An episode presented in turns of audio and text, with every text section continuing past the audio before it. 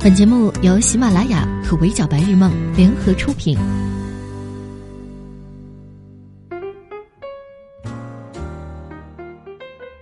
Hello，各位小耳朵们，你们好，欢迎收听本期的 Madam 神侃娱乐圈，我是 Madam 莫咪。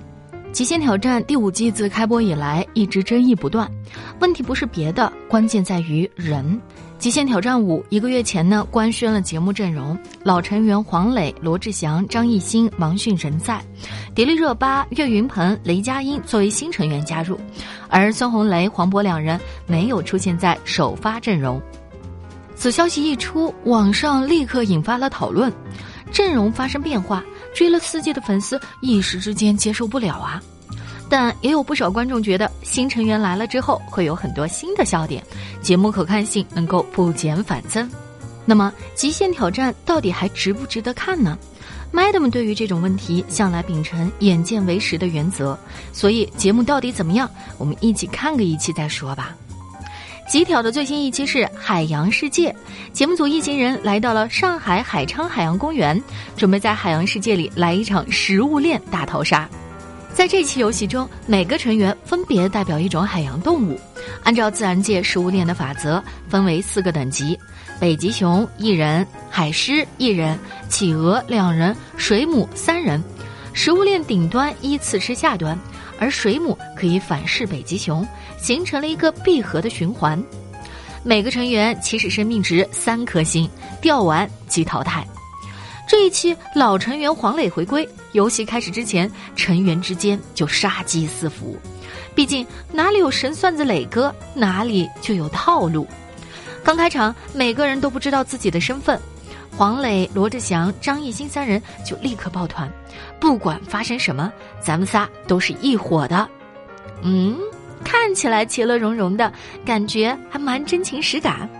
别急，别急，这三个都是经验丰富的老手了。我们且看他们怎么不动声色的来内斗吧。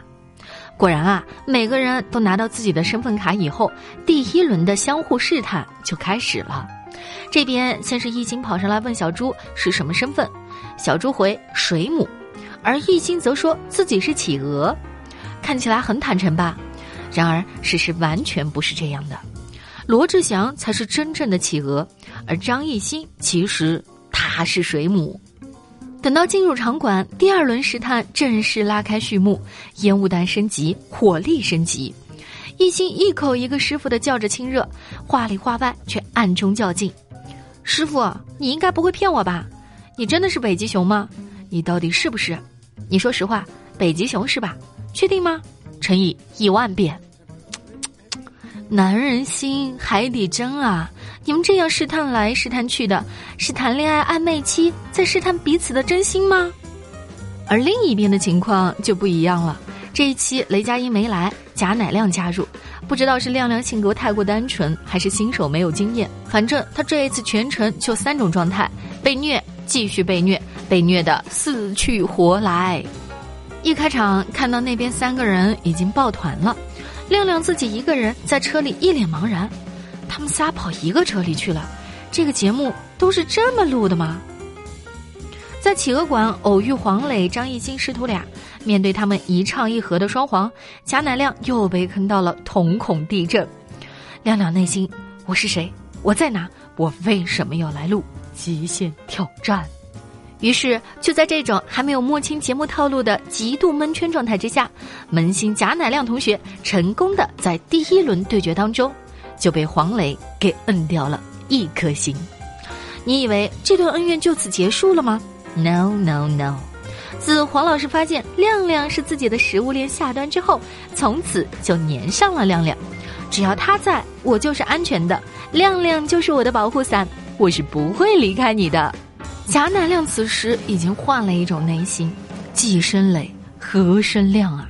磊哥，求求你放过我啊！就在黄磊这样的穷追猛打之下，他和亮亮终于有情人终成啊啊啊！不对，终于有仇人又在一个馆内相见了。节目里的其他成员也都不容易，既要烧脑做推理玩游戏，还得服从节目组的安排，动不动玩一个刺激的项目，比如过山车什么的。导演组的人在吗？快看看我们迅哥都叫成啥样了！最惨的还要数小月月，坐在第一排，连眼睛都不敢睁，头还要被小猪当成解压工具揉来揉去。不过黄磊和热巴这两位怎么回事？人家都吓成那样了，他们俩却在后面一脸的淡定，好像坐的不是过山车，而是观光缆车，正沿途看风景呢。有网友评论说：“黄磊不怕，那是因为活通透了；而热巴不怕，是真的大胆啊。”除了过山车这种刺激的，当然也有轻松悠闲的、老少皆宜的。在火山漂流环节，就是需要每位成员各请一位五十岁以上的叔叔或者阿姨来进行听歌识曲。由叔叔阿姨们戴上耳机之后，把歌哼出来，嘉宾再来听名字。嗯，叫麦德们看这一环节算是本季的名场面，因为实在是太太太太太好笑了。小猪那边的那位阿姨全程都在哼哼，不唱一句歌词。到了漂流后半程，还突然唱嗨了，声音突然变大，整个海洋公园里都回荡着阿姨的啊啊啊啊啊的声音。旁边小猪那个生无可恋的脸啊！还有迅哥那边的阿姨，把我们的英雄小哪吒这句词中的小哪吒听成了小疙瘩。游戏玩着玩着，咋还能吃上了呢？有网友表示，看到这一段之后，半夜在寝室憋笑，憋到肚子痛。再好笑好玩，游戏毕竟还是要分一个胜负的。本期淘汰的第一个成员，就是全程比贾乃亮更蒙圈的小月月。小月月不算新人了，都来了好几期了，但是照样听不懂游戏规则。在猜假身份的环节，直接表示观察一圈下来还是没有任何的头绪，跟着磊哥做决定就对了。玩到快结尾的时候，各个成员对彼此的身份是什么都已经摸得八九不离十了，只有岳云鹏还满脸的问号，我不知道啊。旁边的黄磊神补刀，不重要了，因为你已经淘汰了。除了游戏的形式之外，极限挑战每期的剧情也非常的重要。这一期的剧情说来令人唏嘘，在气候变暖、垃圾泛滥的导致动物们的栖息地被毁的大环境之下，每位嘉宾代表不同的生物开始了自我保卫战。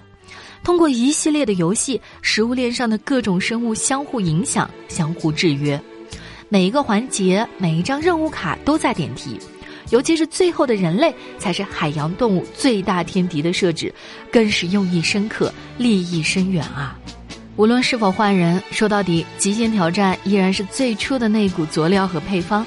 哪怕烹饪的人有所变化，只要最后出来的味道仍旧是醇香浓厚，它就值得我们一直追下去。极限挑战第五季现在才进行到第四期，后续还会有更多的精彩故事和剧情。没有什么好犹豫的了，赶紧追起来吧！好的，以上就是本期《麦 m 神侃娱乐圈的全部内容了。我是莫咪，明天见，